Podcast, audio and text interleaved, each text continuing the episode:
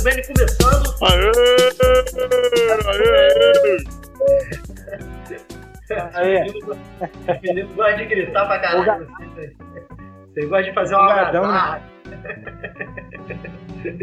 Tá todo mundo me ouvindo bem? Não, Boa. nunca ouço Então, bem. balbúrdia. Que é balbúrdia. Balbúrdia, né? Vamos lá, rapaziada. Deixa eu começar aqui. Vou começar aqui ó, apresentando a bancada aqui, né? Hoje estamos aí, os de sempre, né? Otto Januário e José Lucas. Fala comigo, Otinho. Valeu, tamo junto. José Lucas tá aí também com a gente, sempre. Fala comigo, mas feio. Deixa eu fazer uma correção rapidinho aqui. Passa. É, programa, programa passado eu falei sobre a questão do plebiscito né, da Sim. O plebiscito ele rolou em 93, 21 de abril de 93, não em 91. Valeu? Foi Então, 93, vou né? deix- É, Tá. foi 93. Vou deixar a correção aí só pra, pra gente não Bom. fazer feio. Valeu? Muito bom, muito bom. Tamo, tamo aprendendo. A gente tá começando a tomar vergonha na cara e fazer as coisas do jeito que tem que ser feita, né? É, isso aí. Principalmente corrigir os erros. pode Na crer, pode época eu já tinha até 15 anos. Pode crer. E hoje a gente tem um convidado também aí com a gente aí. Tamo, tamo aí junto com o Luiz Fernando Palmares. Fernando Palmares. Fala comigo, Fernando.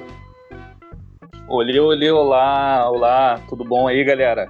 Tudo bom? Anderson, José Lucas e Meríndio. Opa! Opa, perdão. Otinho. Otto, Otto, vou te chamar de Otinho então, pra não esquecer. Meríndio.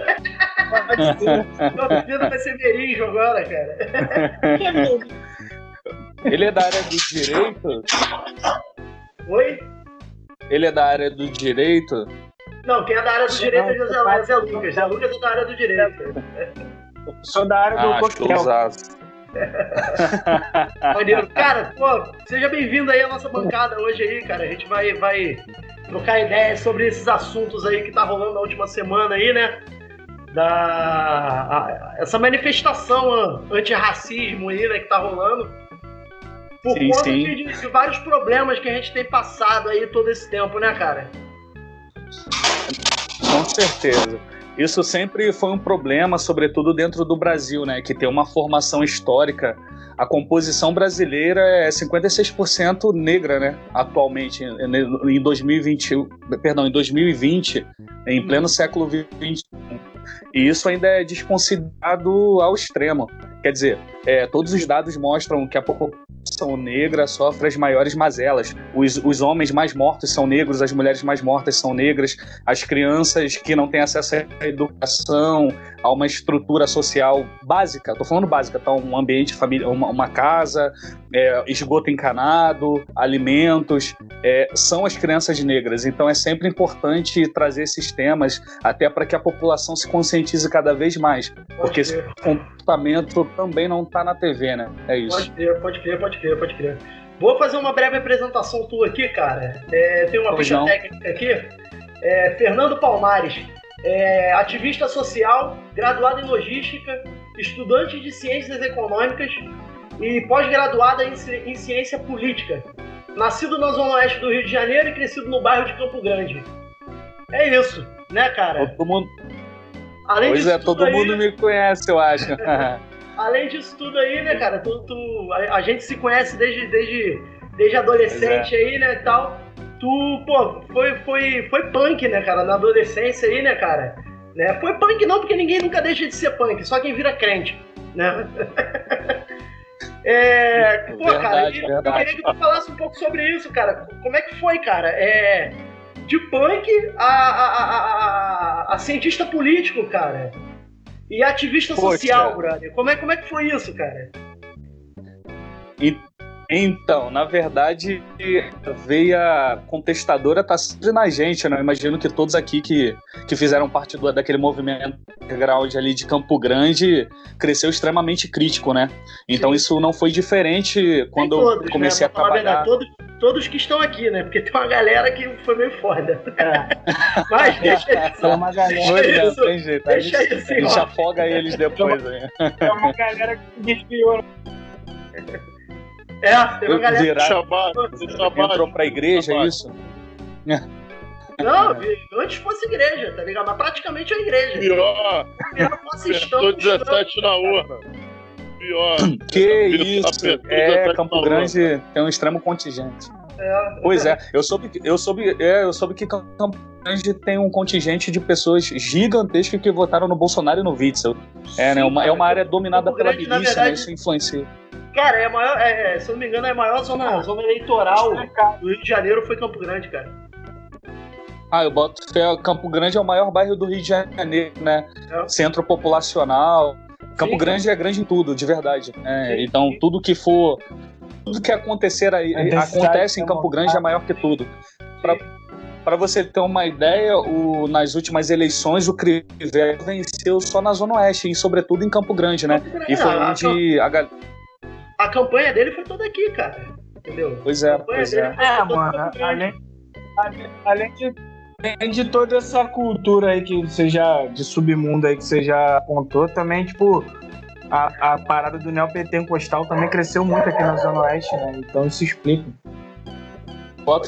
Eu morei ali na região de Inhoaíba, então a cada esquina tinha uma igreja. Então, mais ou menos, eu tinha uma consciência. Nesse período eu já, já, já tinha meus questionamentos, então eu observava esse movimento e eu sabia que isso ia crescer, sabe? Só que é engraçado que atualmente eu moro na Tijuca, a Zona Norte, né?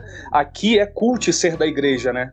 Ah, Eu acho que Campo Grande, como tem muita igreja, as pessoas têm consciência do que significa a igreja, né? Luiz Fernando, é, só fazer uma observação endossando o que você, que você falou, até que o Otton colocou também. É, hoje existem estudos que falam sobre isso, que a maior concentração de igrejas neopentecostais por metro quadrado do Brasil se situa no bairro de Campo Grande. Tá?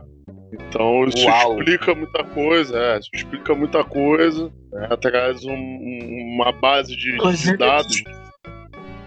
Oi? Inclusive no lugar de muitas, de muitas atividades que no antigamente eram atividades culturais, né? Cinemas, espaços culturais, tu- tudo virou igreja, né? Exatamente. Então, assim, é, você, você cria uma condição onde você estabelece um contraditório, né? Porque a, a cultura ela tem essa essência, e aí você estabelece uma situação onde existe ali uma obediência cega, né? onde a pessoa ela tem que seguir aquela doutrina, e se não seguir, você já Dogmático. sabe. É, do- a questão do dogma ali que É verdade, verdade. Lucas, te cortando, Campo Grande, além disso, né, a gente já conversou isso em outros podcasts aqui, a maior concentração de, de, de- de artistas do, do, do- do Rio de Janeiro, principalmente artistas independentes, é em Campo Grande, né, cara? É, é- é- isso faz, isso faz, é parece que faz quase uma balança, né, com a, com a, com a, com a galera que, que, que, que é conservadora ali, né, cara? É, o problema é que eles não É, atuam aqui. fé. O problema é que eles não atuam aqui. É, Sim. o cara, ele, ele mora aqui, mas ele vai mostrar o talento dele, o trabalho dele, para quem consegue interpretar a mensagem que ele passa lá embaixo. Fora de Campo Grande, É, né?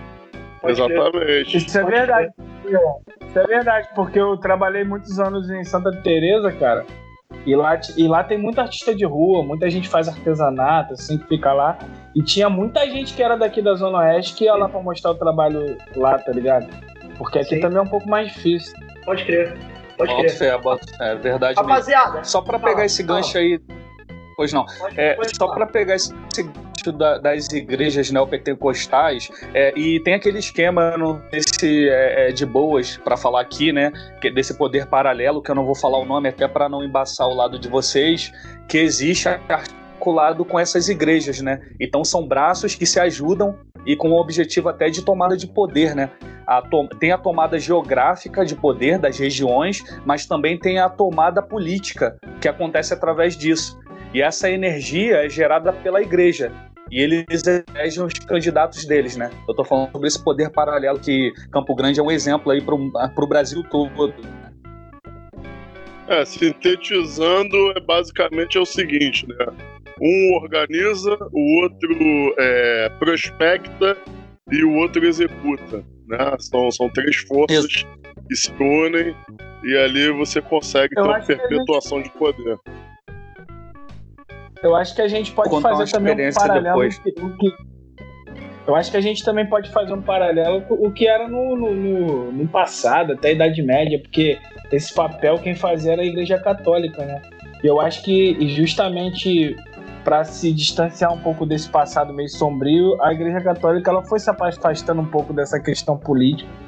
E hoje em dia, a parte do, da, dessa galera neopentecostal, os protestantes, que tomaram esse, esse papel aí no, na, na, nas, nas vias públicas, né? Assumiu o protagonismo. Não, verdade, né? verdade. Pois é. Então, eu, eu fico assim, boquiaberto ainda com toda essa situação, porque fui um cara de Campo Grande, né? Minha adolescência foi em Campo Grande. Eu cresci na região ali de Vargem Grande, Vargem Pequena, meus, meus familiares eram dali. Então, mais ou menos com 12, anos eu fui para Campo Grande. Então, assim, eu peguei a minha pré-adolescência e a adolescência em Campo Grande e saí com 25 anos daí, entendeu? Eu já era um homem. Então, assim, eu tanto estudei em colégio municipal estadual, trabalhei aí, meus primeiros trabalhos foram em Campo Grande. Então, quer dizer, e vários movimentos, assim. Então, assim, eu como cidadão, eu peguei o ônibus 4 horas da manhã, curtia a balada, ia para shows de rock, a gente se trombava nesses shows. E hoje eu tô, hoje eu tô em outra área. E nessas áreas de poder, eu vejo essas figuras que dominavam a região aí nessas áreas de poder. Então eu vejo que essa contradição é uma, é uma contradição, sim, mas é um poder verdadeiro e real e que deve ser levado a sério, muito a sério e combatido, e de forma consciente. Esse trabalho não tem que ser forçado. Eu acho que é levando informação para que as pessoas entendam cada vez mais o papel da democracia nesse contexto, né?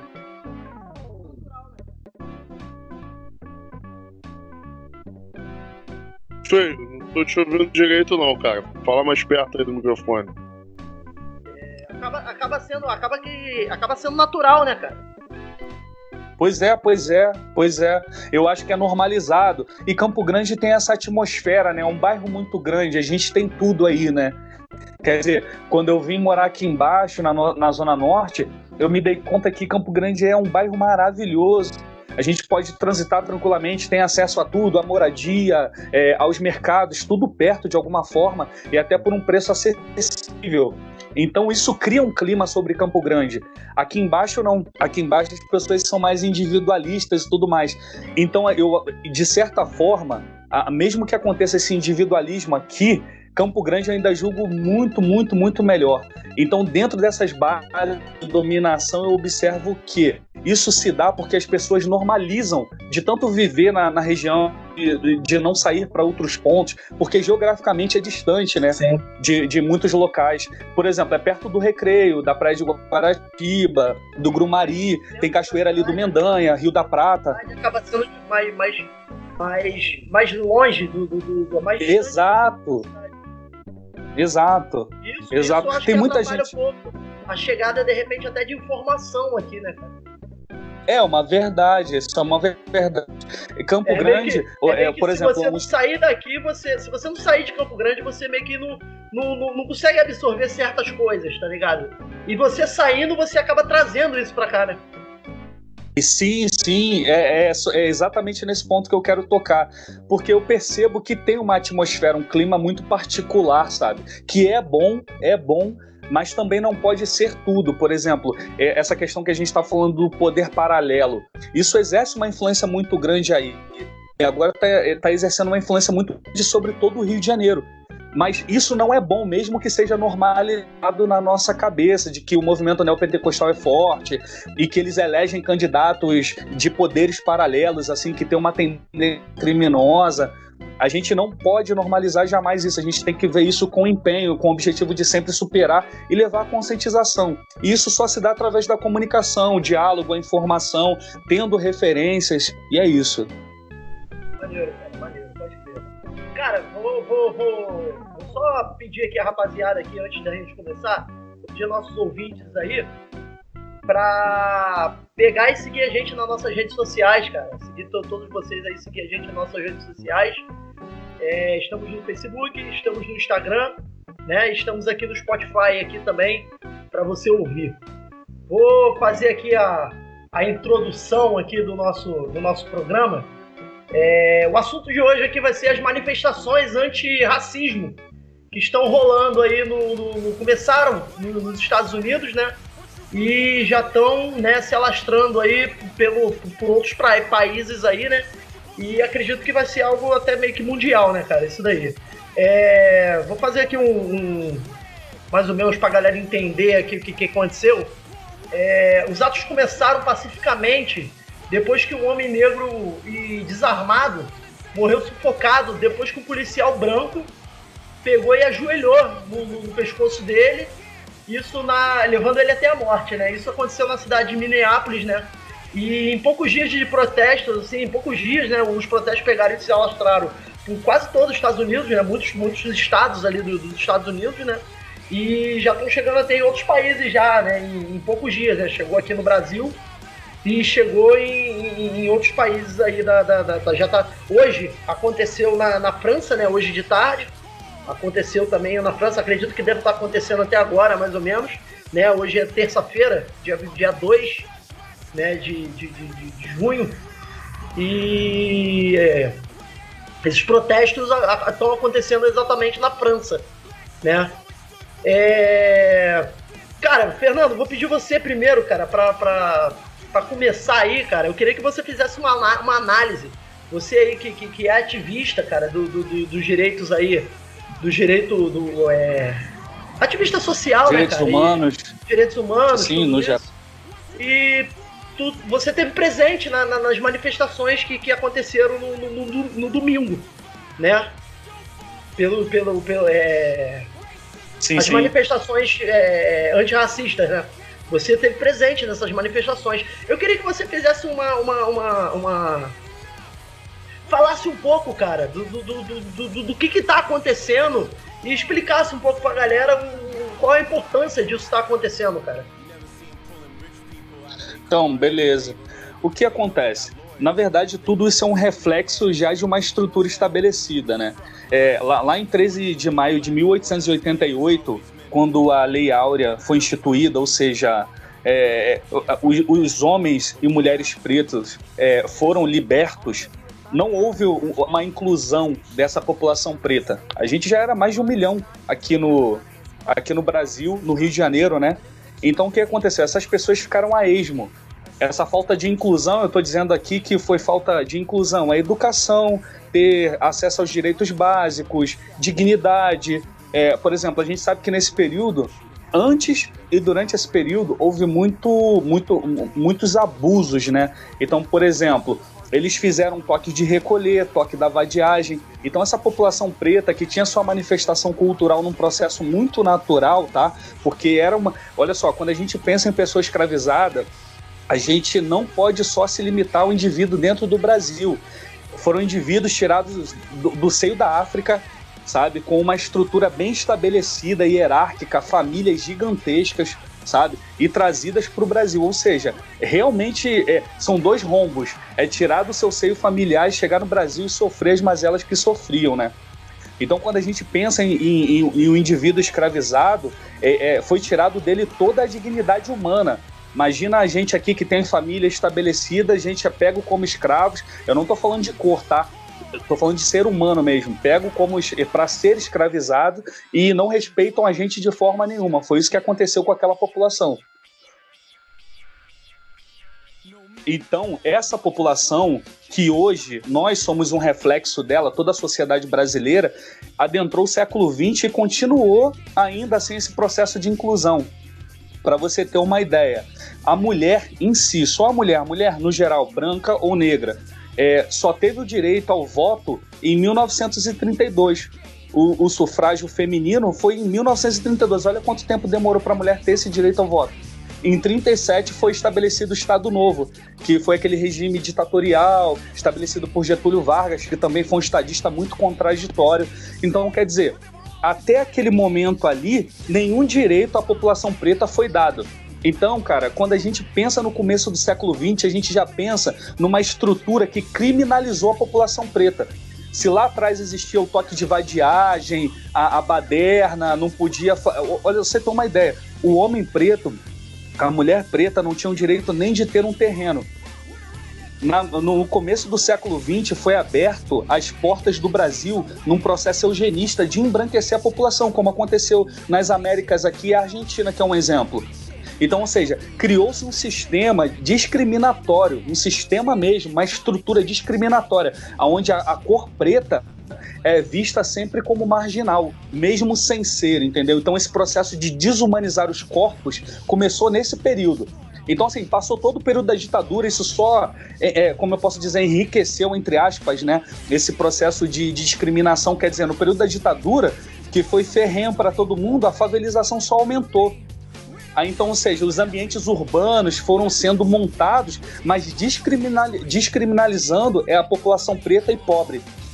Então não foi diferente na década de 80, 90, com a chegada da democracia. Então, assim, esse processo de morte da população preta, do homem, da mulher preta, do, da criança preta, como é o caso do João, que aconteceu há pouco tempo, outro rapaz aqui da Tijuca. A gente tem um exemplo da Agatha, que era uma criança também de sete aninhos, que nada tinha a ver. Isso é naturalizado dentro desse sistema, que é feito para matar realmente a população preta. Acho que foi na mesma semana, né, que aconteceu esse, esse caso do, do, do menino lá que, que foi morto pela polícia se eu não me engano, acho que foi na mesma semana da, da, da, da do, do, do, do, George Floyd. Né? Ah, sim, sim, foi, exatamente.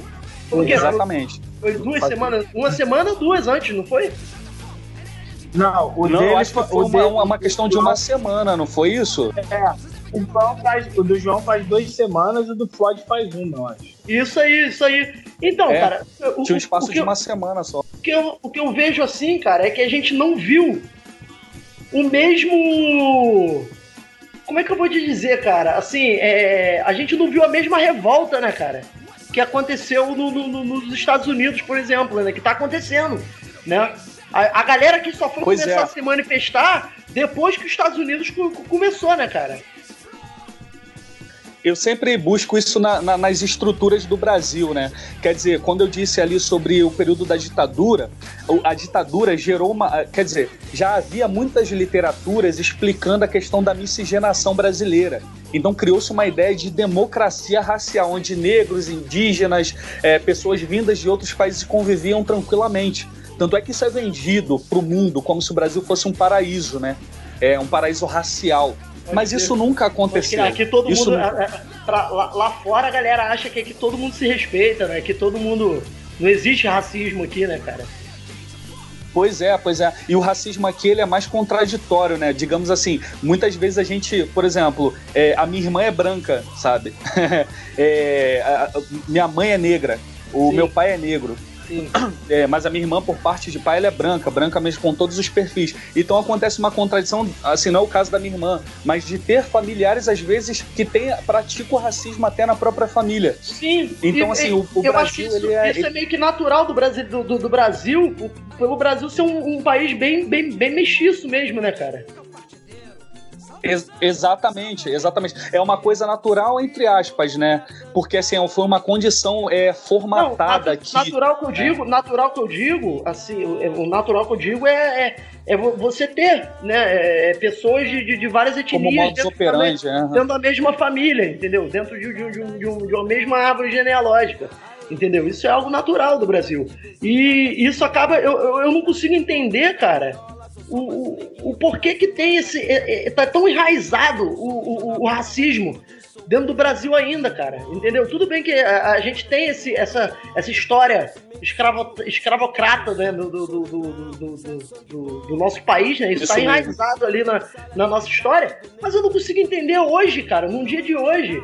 Cara, pô, pleno 2020, a gente vê o racismo dentro do Brasil, cara. Pô, a gente tá vendo fotos aí, cara, de um cara, porra, pegar e levantar uma bandeira suástica, tá ligado? E quando tu vai ver, o cara é, é nordestino pra caralho, tá ligado? Entendeu? Bem, mas isso pois tem é. explicação. O que quer vai tem, não. tem explicação. Isso tem uma explicação. É, é assim, a gente, primeiramente, a gente precisa estabelecer um paralelo é, de como funciona a questão racial do Brasil, que é a nossa, que é o nosso background, né, que é a nossa, que é a nossa vivência, e como funciona a questão racial nos Estados Unidos, que na verdade, no final das contas, o resultado ele é semelhante. É, como, como o Luiz Fernando ele, ele brilhantemente explanou aí, a gente, a gente vem de uma, de uma condição que, que vem lá atrás, da, da, da, do século XV, lá da, da diáspora africana. Então, assim, é, nesse, nesse período, foi quando a, houve a questão da migração forçada, eles foram espalhando. É, por exemplo, o caso dos Estados Unidos, a, a região da África onde foram os, os, negros americanos, eles vêm de uma região que é a, a região da África subsaariana, né, dos povos bancos, que principalmente são os do reino de Daomé, que vem da região do Benin. Isso mesmo, isso e mesmo. A, é a região do Benin e a região do Sudão, né, sudaneses. Então, ele se estabelece naquela região ali da, da, da, do Caribe, né? Da América Central, e tem uma questão da migração. Quando eles chegam nos Estados Unidos, é, a primeira migração, acho que no ano 1600, já, já tinha escravidão no Brasil, eles chegam em 1613, por aí, lá no estado da Virgínia. Então, assim, é, contextualizar isso tudo é muito difícil, né? Assim, é, contar a história, a história é um pouco longa, não cabe num programa só. Mas, assim, é, aqui no Brasil, o modus operandi ele foi totalmente diferente. Por quê?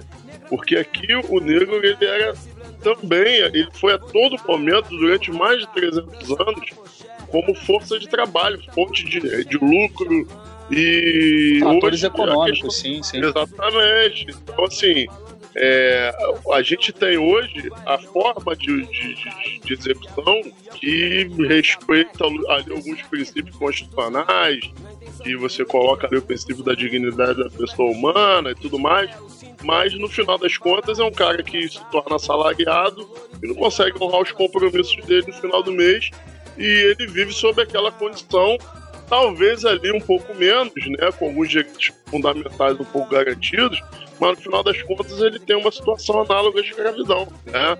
Então, assim, é, é, é, muito difícil, é muito difícil a gente conviver com isso.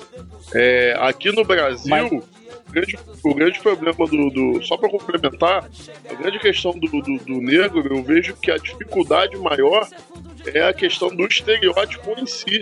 Né?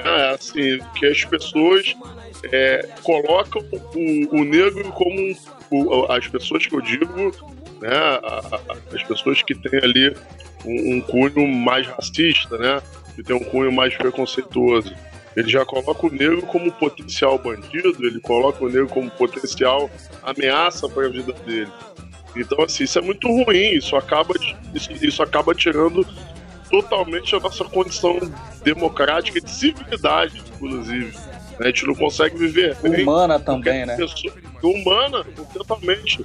A gente não vai conseguir viver bem nunca enquanto você tiver uma minoria elitizada, mas que é muito influente, que criam essas condições, que criam uma condição de um, de um, de um protetor da lei, né, um cumpridor, agente garantidor da lei, já criar um, uma imagem que aquele camarada ali, agora indo para os Estados Unidos, o George Floyd, aquele camarada é um bandido em potencial. É, a, a imagem para ele, se você descrever um bandido, para aquele camarada que matou o George Floyd, com certeza a imagem dele descreve um, um negro. Então por isso que ele já veio com aquela condição.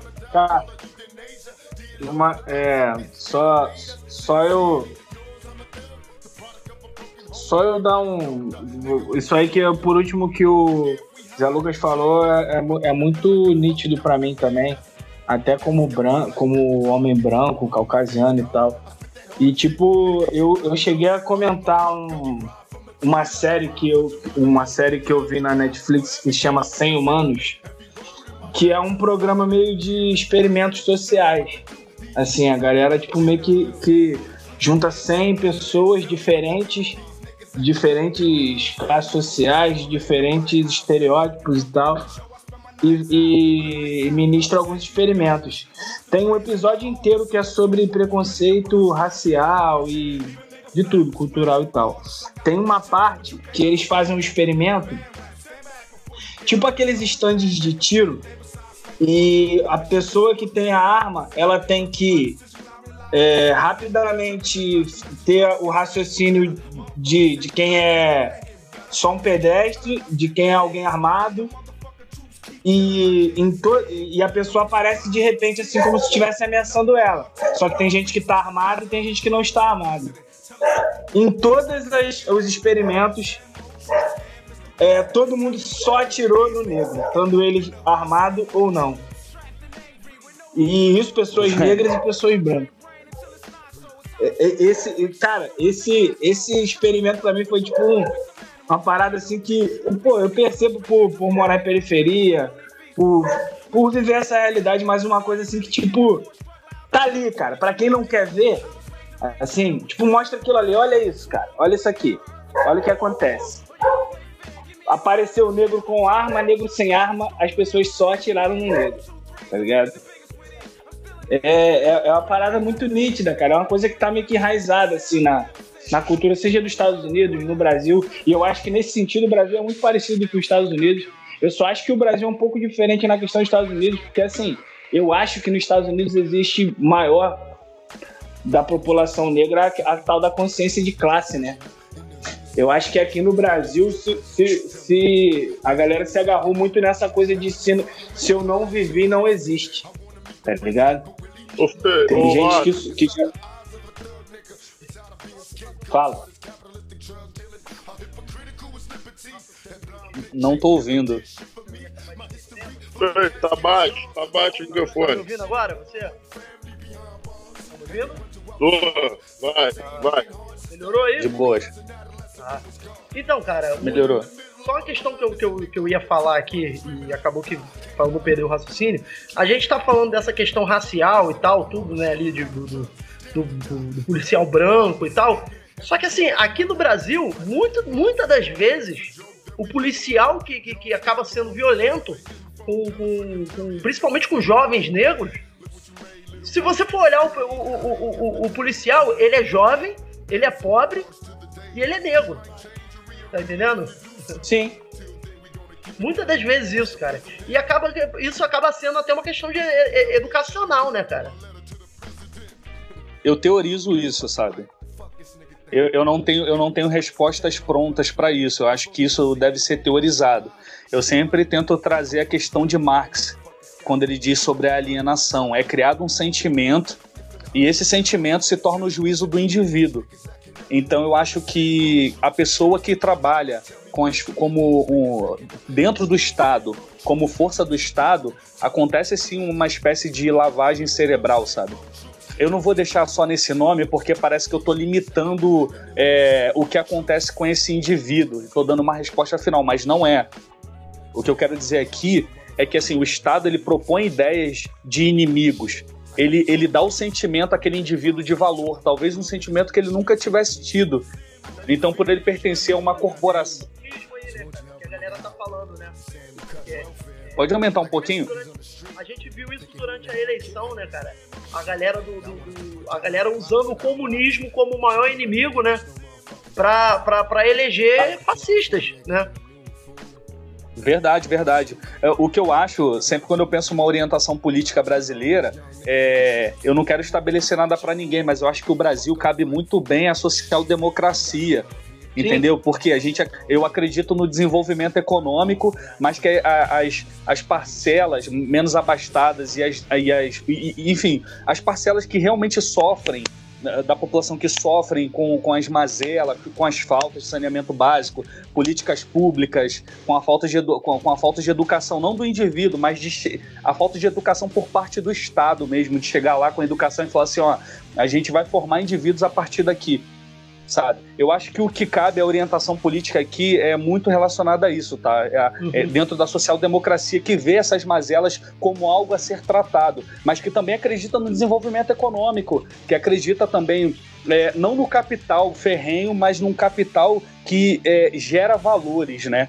Mas ainda retornando sobre a questão do policial ali que a gente estava comentando, eu acho que existe esse sentimento que é gerado nele de importância Esses indivíduos que muitas vezes não fizeram parte de nenhuma corporação, sofreram todas as mazelas da sociedade, aí de repente se encontra dentro de uma corporação e que ali pensa: nossa, realmente eu sou uma pessoa de valor.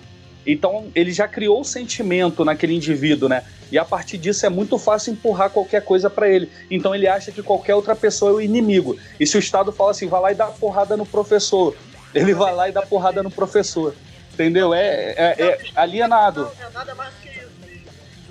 Eu, eu não tô parando o discurso aqui, mas é, aliena, é alienação isso, entendeu? Agredir professor, agredir pessoas que estão tendo ali a prática é, dentro da Constituição de poder protestar, de pedir os seus direitos, para que seus direitos sejam respeitados, ainda mais num país com muita dificuldade igual o nosso. A gente precisa muito da educação de pessoas que levantem essas ideias, entendeu? O nosso país ele, ele carece muito de educação. Acaba, acaba sendo essa questão educacional mesmo, né? Que, que tem falado. O Estado ele meio que educa quase todo mundo, porque a gente não vê isso só na, na, na, na, na polícia, né? A gente vê isso dentro da escola, cara, né, cara? Principalmente dentro da escola. Ô, Fernando. Pois não, pois não, pode falar. Não, é, é, concordo com isso aí que o Fei falou e, e, uma parada também que, que eu peguei assim na sua fala também, que uma coisa que eu já falei aqui no podcast algumas vezes, cara, eu acho que o que você falou aí dessa alienação também tem muito a ver com a característica dos nossos governantes, né, cara? Eu acho que, e uma coisa também que o Zé Lucas já falou assim, já falou aqui, a gente tem muito poucas lideranças que vieram da, de onde a gente veio, né, cara? E que, e que tiveram o tipo de vida que a gente teve. Uma coisa que eu já falei aqui, eu falei assim, cara, para mim é complicado. Eu falo isso direto, cara, eu já, eu já falei, a gente já falou. Para mim, para mim, eu, eu tenho dificuldade, por exemplo, votar num cara que ou nunca pegou um ônibus, nunca acordou às 5 horas da manhã para pegar um ônibus lotado, ou, ou se fez isso, fez há muito tempo atrás, tá ligado? Porque assim, eu já trabalhei na Zona Sul, já trabalhei na Barra, já trabalhei no centro, e se você conversar com o seu patrão ou com, ou com alguém superior a você que tenha que, que seja um pouco mais abastado que você, você, você sente a diferença de visões de uma pessoa periférica, tá ligado? De uma pessoa que, Assim, tipo, a realidade é, é diferente, cara. Não tem jeito. Tipo, as referências que a pessoa tem é, é, é, diferente, cara. Então é complicado você, tipo, botar na, na mão de um cara, por exemplo, de um cara que não pega um. não, não senta em um, em um ônibus ou não fica em pé num ônibus lotado há 20 anos ou nunca entrou. Tipo, uma votação sobre transporte público, tá ligado? É, é, eu acho Ele isso muito complicado. Ele não vai saber nem o que é cabeça. é isso. É, não, verdade, é, uma, verdade. é distante, né? Verdade. É distante. É aquela questão do como é que você vai resolver o problema de alguém se você não passou por aquele problema, né? Se você não consegue entender o problema, né? Verdade. E o, e o principal é sempre chegar nesse, nesses, nesses pontos e nunca se vender, né? É você acreditar que o trabalho que você faz é o diferencial para influenciar outras pessoas porque não adianta também você crescer e, e, como num estado de osmose, se tornar aquilo que você sempre condenou. Eu acho que tem que ter os princípios. E eu acredito que a pessoa do povo que acende de alguma forma tem que ter essa consciência que você falou. Pô, o cara sabe se eu pego ônibus ou não. O cara sabe a condição do S14, do 398, 4 horas da manhã em dia de chuva, entende? É complicado. É, a gente está realmente carecendo mesmo de representatividade em várias, em várias áreas da sociedade. Ô, é, até, até fazendo uma, uma, uma, observação aí, complementando, até que o Otto Luiz Fernando falou, a gente vai ter dificuldade de encontrar isso muito aqui no nosso país, é, e isso é reflexo muito que a, da massa política que a gente tem hoje, é porque o, o Fernando falou da questão da social-democracia. É, pô, perfeito, só o problema é o seguinte: é a gente combinar com a massa de, sei lá, 17 mil famílias que trabalham em cima de especulação financeira e faz parte de uma elite, e essa galera, porra, deixar a, a, a, a bola, né, o apito do jogo na, um pouco na mão do povo e criar uma agenda melhor pra gente, um pouco mais menos desigual. Então, assim, é, é, é muito difícil a gente combater contra essa galera. Entendeu? Não é possível, mas assim, eles são os donos da mídia, eles são os donos dos bancos, e assim, a, a população precisa entender quem são essas pessoas. Quem é que trava a nossa vida? Então, assim, eu, eu, eu, creio que o grande questionamento é esse. Quem é? E aí, fazendo um paralelo sobre a questão do racismo, e uma coisa leva a outra, é quem é a galera que cria esse estereótipo e não coloca no comercial da margarina a família negra, tem que ser aquele lourinho dos olhos azuis, entendeu? Então, assim, é. Verdade. Nos é. Estados Unidos, no, e assim, fazendo paralelo nos Estados Unidos, a gente tem essa característica. Eu acho que o grande, a grande diferença da questão do racismo nos Estados Unidos para o Brasil é que nos Estados Unidos não existe essa questão velada, né? Porque o, o brasileiro ele é tão filho da puta que ele consegue fazer, consegue ser racista, mas ele não é explícito nisso, né? Ele não fala aquilo com todas as letras, ele demonstra através de atitudes. Então isso é horrível. Nos Estados Unidos, a população negra, em termos de proporção, é um pouco menor do que no Brasil, e, mas só que eles conseguem se organizar e fazer um. Eita, fiquei ruim aqui. Fazer um barulho muito forte, entendeu? Caralho. Fiz barulho aí. Mudou até a voz, velho. Caraca, fiquei ruim, minha voz acabou, mano. Mas assim, voltando. Pô, mas muito é... boa colocação. Muito boa. Não, assim, vou... Voltando, é, fazer um barulho, eles fazem um barulho muito forte, estão uma representatividade muito forte, porque eles têm que se proteger. Eu acho que a, a, a, a gente precisa se proteger mais nesse sentido. É, eu acho que a gente vem da, da geração dos anos 90 e 2000. Eu sempre. Foi muito emblemático para mim quando eu era mais jovem, quando eu era mais novo, aquela questão da referência do Mano, ba, Mano Belo nos Racionais, Racionais em si, né, dizendo sobre aquela questão do preto tipo A. Né? O que, que é o preto tipo A? Aquele preto que, que o cara estuda, que o cara consegue uma posição dentro da sociedade e que ele consegue ali mostrar que ele está contrariando aquela estatística. E o outro, por outro lado, tem aquele cara que não está muito ligado nisso e, sabe, o negócio dele é viver e tá tudo bom. Eu acho que a galera tem que. Isso, ele tem que ter um pouco mais de responsabilidade. Cara, é simplesmente o, hum. a situação que, que, que o Estado impôs para ele, entendeu? E sair daqui. É o status quo, né? É, exatamente. É, é, o status quo. Então, assim, é. Quando. O cara que não tem Sim. acesso à educação sair de dentro daquela condição. Exato. Ele, ele acaba sendo fruto do sistema que acaba é, é, é, não fazendo com que ele abra os olhos. Isso, isso, é, isso é verdade. Exato. Exato. Isso aí, isso aí. Esse é o detalhe. Então, assim, só para finalizar, é, então a gente tem essa dificuldade né, aqui no Brasil. Eu vou contar rapidamente algumas situações que eu passei. É, eu, eu, eu, perdi uma promoção na, numa empresa porque eu, é, é eu não estava dentro do perfil ali desejado que eles queriam. Eu sequer pude participar do processo de recrutamento interno, entendeu?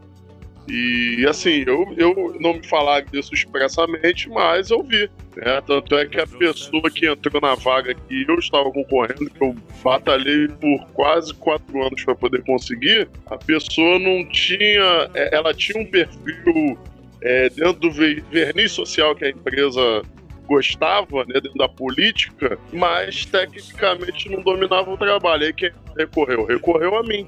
Então, assim, é, é isso que acontece no, no, mundo corporativo. O cara que às vezes ele vem de uma região mais periférica, ele, ele, ele consegue chegar até um certo nível. Uma chefia, uma liderança, alguma coisa nesse sentido, uma gerência no máximo. Agora, você chega ali, nível executivo, diretoria, você vê pelo sobrenome das pessoas. É difícil você achar um Silva, é difícil você achar um Souza, um Santos, você só vai ver sobrenome é, é, inglês, alemão, italiano. É, então, assim, isso é muito triste. É, isso, é, isso é muito triste, cara. Isso é muito, isso é muito triste. Então, assim, é, isso é a prática, cara. É uma experiência que eu vivi, eu posso estar compartilhando aqui, mas a gente está tendo essa, essa, essa experiência aqui no Brasil muito forte. E assim, a gente consegue se organizar.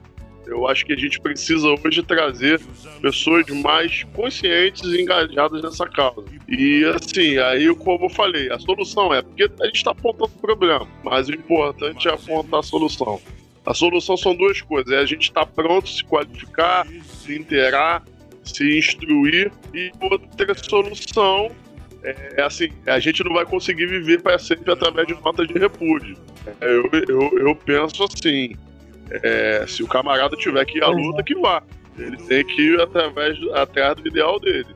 Porque quem tá lá em cima, quem tá no topo, não vai fazer isso por ele, não. Pra ele é muito conveniente que todo mundo seja. Sim, claro.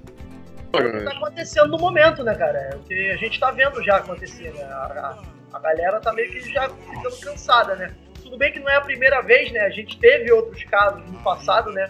Ali em 91 e 92, né? A gente teve ali o caso do King, né? Lá, lá em. Acho que, acho foi em Los Angeles, né? E a galera foi pra rua, né? Em 92 ali, porque a, policiais. Foi a mesma história do Floyd, né? E os policiais foram absolvidos, né? E a galera foi pra rua. A gente viu gangue se unindo, né? Pra, pra pegar e lutar em prol do mesmo. Da, da, da, da, da, mesma causa, né, cara? E quando a gente vê algo assim, tem gente que deixa até outras brigas de lado mesmo, né? Pra pegar e se unir e, e, e lutar por, por uma causa, né, cara? Os Bloods o... e os Anderson. né? Isso. O, e assim, o rapidinho, só, só pra te cortar, desculpa te cortar. É, isso é feito nos Estados Unidos, esse, esse movimento, ele pode ser um farol pra gente aqui, cara. Ele tem que ser um norte pra gente. Já tá certo. Mas tem que ser mais. Ah, mais. Falar, quando, quando rolou, quando começou a manifestação lá, que aconteceu em Washington, foi na sexta-feira, eu virei pra Bia, cara. Bia tá aqui do meu lado, eu não deixo mentir. Eu não deixo mentir. Eu falei, Bia, em alguns dias, a, a mesma coisa que tá acontecendo nos Estados Unidos vai, vai começar a acontecer aqui entendeu? Cara, três dias depois, no domingo, tava tendo as manifestações. Inclusive aí o Luiz Fernando, ele tava estava é, presente nas manifestações, né, né, né Luiz? É isso mesmo. For, é, fomos você um pouco sobre isso, cara. Tá. Deixa eu só fazer uma pontuação. Lá na região onde o George foi assassinado, é, entre 1910 e 1955, os imóveis, os, o, quem tinha imóvel na região, é, nos contratos desses imóveis, desses imóveis, desculpa, é, tinham cláusulas que só poderia ser vendido esses imóveis para pessoas brancas e não negras.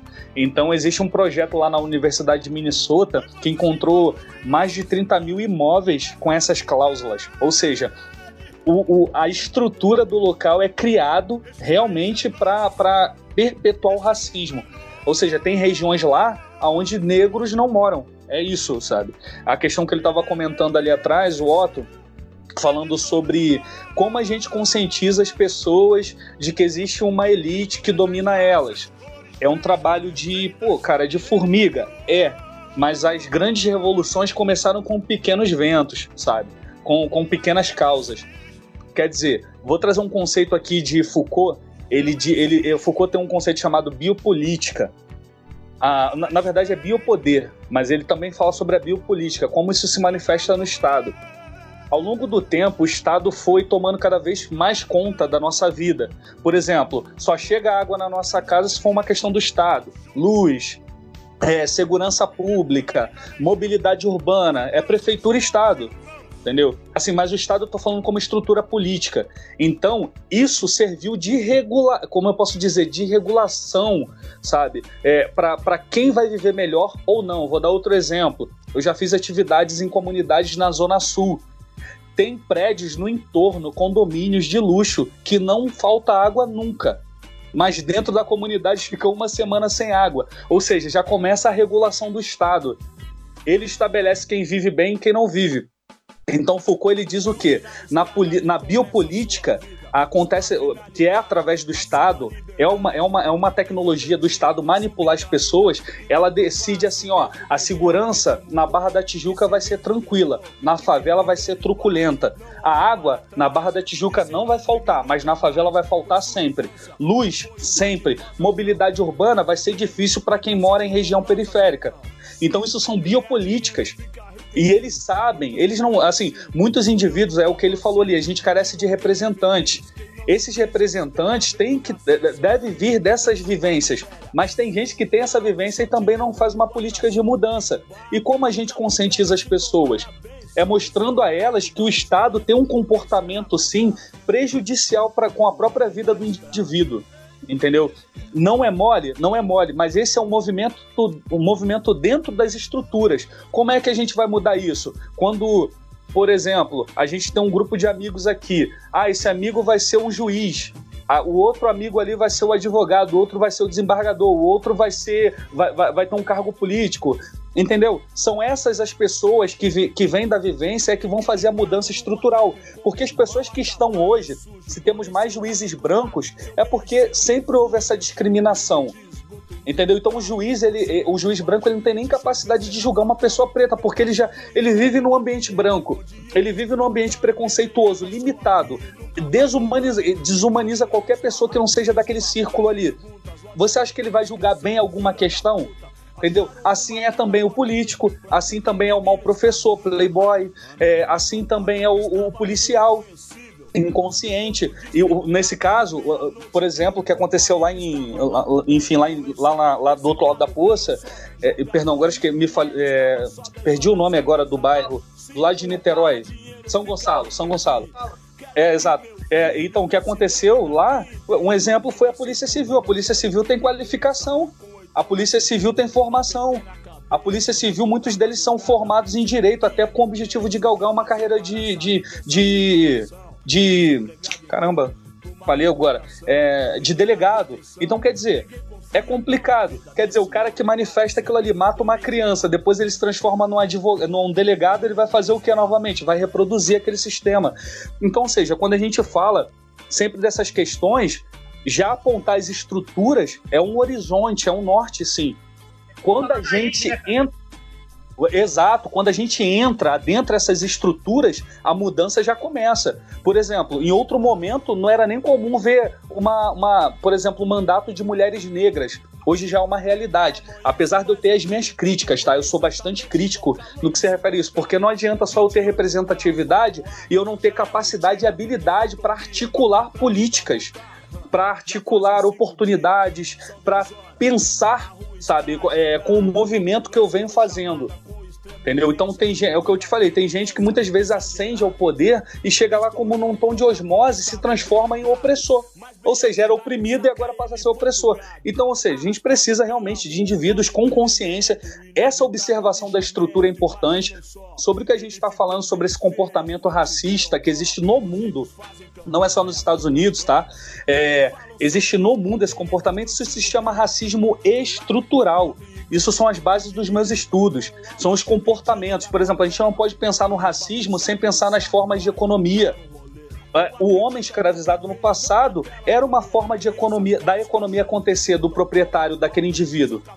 Entendeu? Então, até quando a Lei Áurea foi assinada, foi por pressão econômica, porque os movimentos burgueses, é, capitalistas, diziam assim: poxa, o escravo não consome, esse homem escravizado ele não consome, então a gente dá dignidade a ele, ele vai ser liberto, ele vai aprender a consumir agora. Então ele vai ter o trabalho dele mesmo que precário, mas ele vai começar a comprar com a gente. Então foi uma moeda de troca. Então pensar nos sistemas econômicos, na forma como todo o sistema se articula para reprimir as massas é muito importante. Fernando, é, você citou aí a época da. Quando, é, rolou ali né, a abolição da, escravatura, tudo, ali que aconteceu, né? É, quando aconteceu isso, né, que, os negros foram libertos ali, é, em sua maioria ali, né, se não todos, isso é algo que eu não sei, realmente eu não sei responder, é, se foram todos, ou sua maioria ali, né, é, eles foram libertos e ficaram a esmo, né? Porque não tinha estrutura nenhuma para seguir uma vida dentro da, da, da, da, sociedade, né, cara? Até de. É, não tinha estrutura para ter uma vida dentro da, dentro da sociedade, muito menos uma vida de igual para um homem branco, né, da época, né? Não, pois é. Então, quando eu, eu sempre eu gosto de trazer nesse período, porque isso foi o. Ali, a gente observa hoje, né, como. Pois é, como o Estado já, já, já ia reprimir entendeu? Se já vinha reprimindo é, numa espécie de, de constituição é, meio que estabelecida até aquele momento, depois passou a ser com frequência mesmo. É, o que, que aconteceu? Quando a dona princesa Isabel ela assinou a Lei Áurea, foi por pressão econômica da Inglaterra. Entendeu? A questão quando você fala assim, ah, ficaram a esmo. Ficaram mesmo. Muitas mulheres tiveram que se prostituir, crianças tiveram que se prostituir, muitas mulheres sofreram vários tipos de abuso. Tinha a menor condição de. de, de, de, de condição tanto cultural quanto, quanto financeira, quanto educacional para seguir uma vida comum a, a, aos moldes do, do, do homem branco da época, né, cara? É, pois é, as primeiras cadeias eram de negros, né? Porque quando eles fizeram o toque da vadiagem, eles prendiam ah, pessoas que jogavam capoeira. O primeiro presídio, o primeiro presídio, toque de re... o primeiro presídio no, Rio de Janeiro é, é, o, é, é Bangu, é o complexo de Bangu. Né? Se eu não me engano, é, eu acredito que é isso. E o primeiro preso que teve lá foi um escravo, foi um homem negro que foi preso pela, pela polícia militar, que era a, a, a guarda real da época, né? Tanto é, é que o símbolo, da polícia, o símbolo da polícia militar é um símbolo escravista, né, cara? Que é, é, é, a, é a cana de açúcar e o café cruzado, né, cara? Que, que são os pilares da, do, do, do, do, escravismo do Brasil. Da economia. E, e da, é, é, do, do, trabalho e da economia daquele período. Então, assim, eram era senhores. Escravo, né? Totalmente.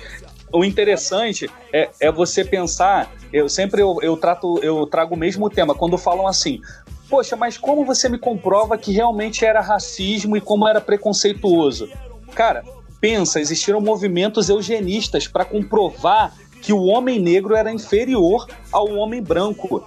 Isso é comprovado, documentado. Nina Rodrigues, o, Monteiro Lobato, dentre outros, foram grandes expoentes aí da ciência. Sobre, sobre, sobre Monteiro ah, Lobato. Ah, isso. Exatamente. Então, assim, exatamente. Eu não sabia. Exatamente. Disso, eu não sabia, e isso não é falado, né, Pois é. Então, foram grandes é. expoentes, é, entusiastas da, da, da, dessa ideia da eugenia, que a eugenia, na verdade, é uma falsa ciência, né?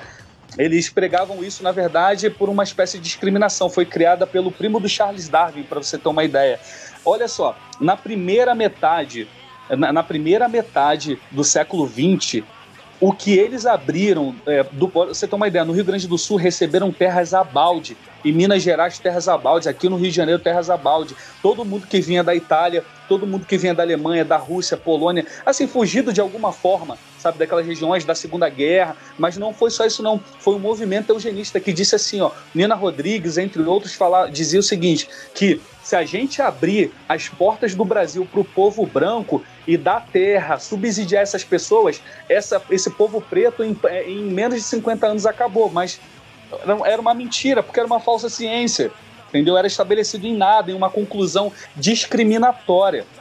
Então, quer dizer, você pensar Inclusive... que os homens homens pretos, mulheres pretas, olha só, quando eu falo homens e mulheres, é crianças, idosas, que seria muito bem uma, a minha mãe, que seria muito bem o meu filho, é, ó, eram isentos de direitos, não tinham direito a casa, a nada. Agora, pessoas que vinham da Europa, que não sabiam nem falar o português, recebiam terrenos gigantescos. Ali já mostrou qual, quais seriam os princípios do Brasil com a população preta. E esses moldes se deram através do racismo estrutural. Inclusive, Fernando, é, você falou da eugenia, esses dias eu tava. Eu, tava, eu vi um, alguns vídeos sobre isso também.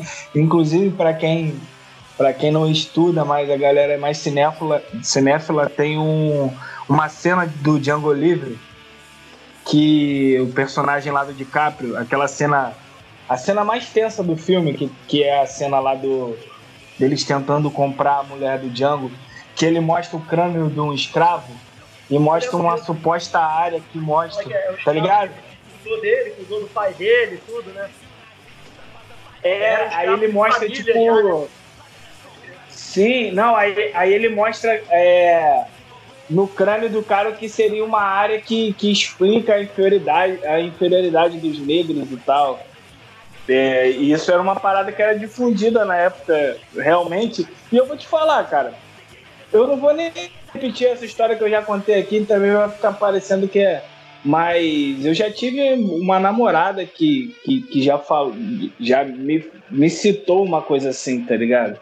De inferioridade de negro, ela que tinha sido casada com negro e tinha uma filha negra, tá ligado? Então eu acho que é uma parada assim que, que é antiga, mas que até hoje ainda tem gente que acredita.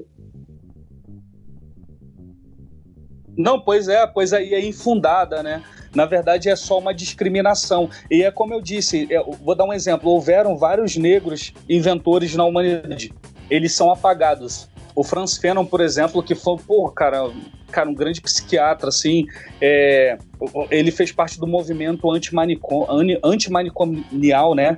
Que, é, enfim, que é para acabar com esses moldes que a gente conhece de manicômio, de prender um indivíduo, dar choque, enfim.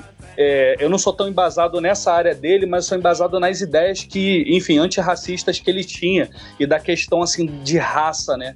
Então, assim, o, o Franz Fanon, ele, ele, ele nos mostra que a condição que eles pregam é, para o racismo existir no mundo, assim, tem, tem na sua origem, é, simplesmente é o fato da cor. Ou seja, é o você, sendo negro, você não é permitido a nada.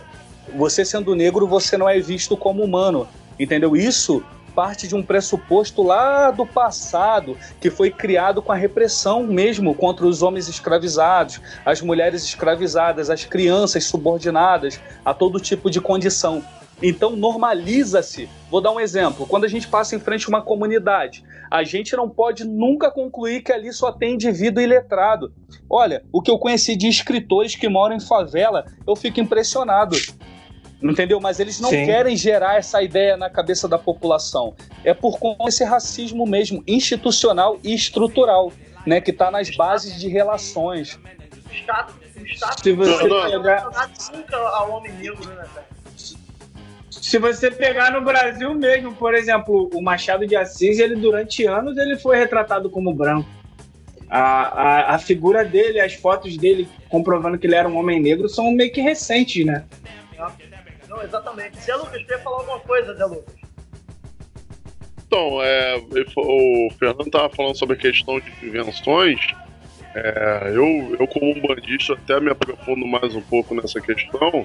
É, a gente que é da, da, das religiões de matriz africana, né, eu me incluo nessa, é, a gente pode usar o exemplo do negro ter contato com a metalurgia muito antes do branco. O, o negro ele, ele trabalha com, com forja, com, com artesanato do ferro, ele descobre a questão da mineração, a transformação do minério é, de ferro em ferro muito antes do que o branco. Né? Historicamente, isso, isso, é, isso é retratado. A gente está falando aí coisa de 5 mil anos atrás. Né? Então, assim, são exemplos. Outro, outro ponto que eu queria destacar também é que a gente está falando aí, é, tudo bem, é, o período de maior tempo de, de, de, de escravidão aí por conta da diáspora é, aconteceu no Brasil. Né? O Brasil foi o último país a abolir, foi muito, muito bem dito pelo Fernando, é, eu creio até mais pela pressão internacional né, da questão da, da, dos ingleses, aí, aí a gente fala lá da Eusébio de Queiroz, que aí criou o termo para inglês ver, enfim. E assim, hoje, é, é, o, o, o, europeu na história, aí assim, o europeu que eu digo é meio complicado, né? Mas assim, é, é, a gente não pode esquecer que muito parte disso começou lá, né? A história dessa questão dessa segregação racial, a ideia parte do. Né? E assim, hoje ele meio que, que quer se manter longe dessa, dessa questão.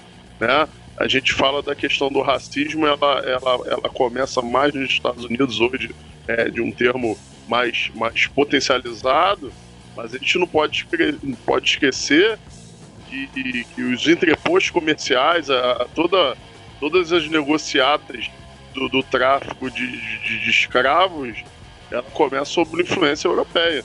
Né? Basicamente nos três reinos, três maiores reinos que gerou a diáspora. Né? O reino é, é, Congo, o reino de Daomé, como eu já citei lá no início, e o reino Yorubá. Né? e traz as, as, as, as, grandes, os grandes deslocamentos né, através de prisioneiros de guerra, de, de, derrotados e tal.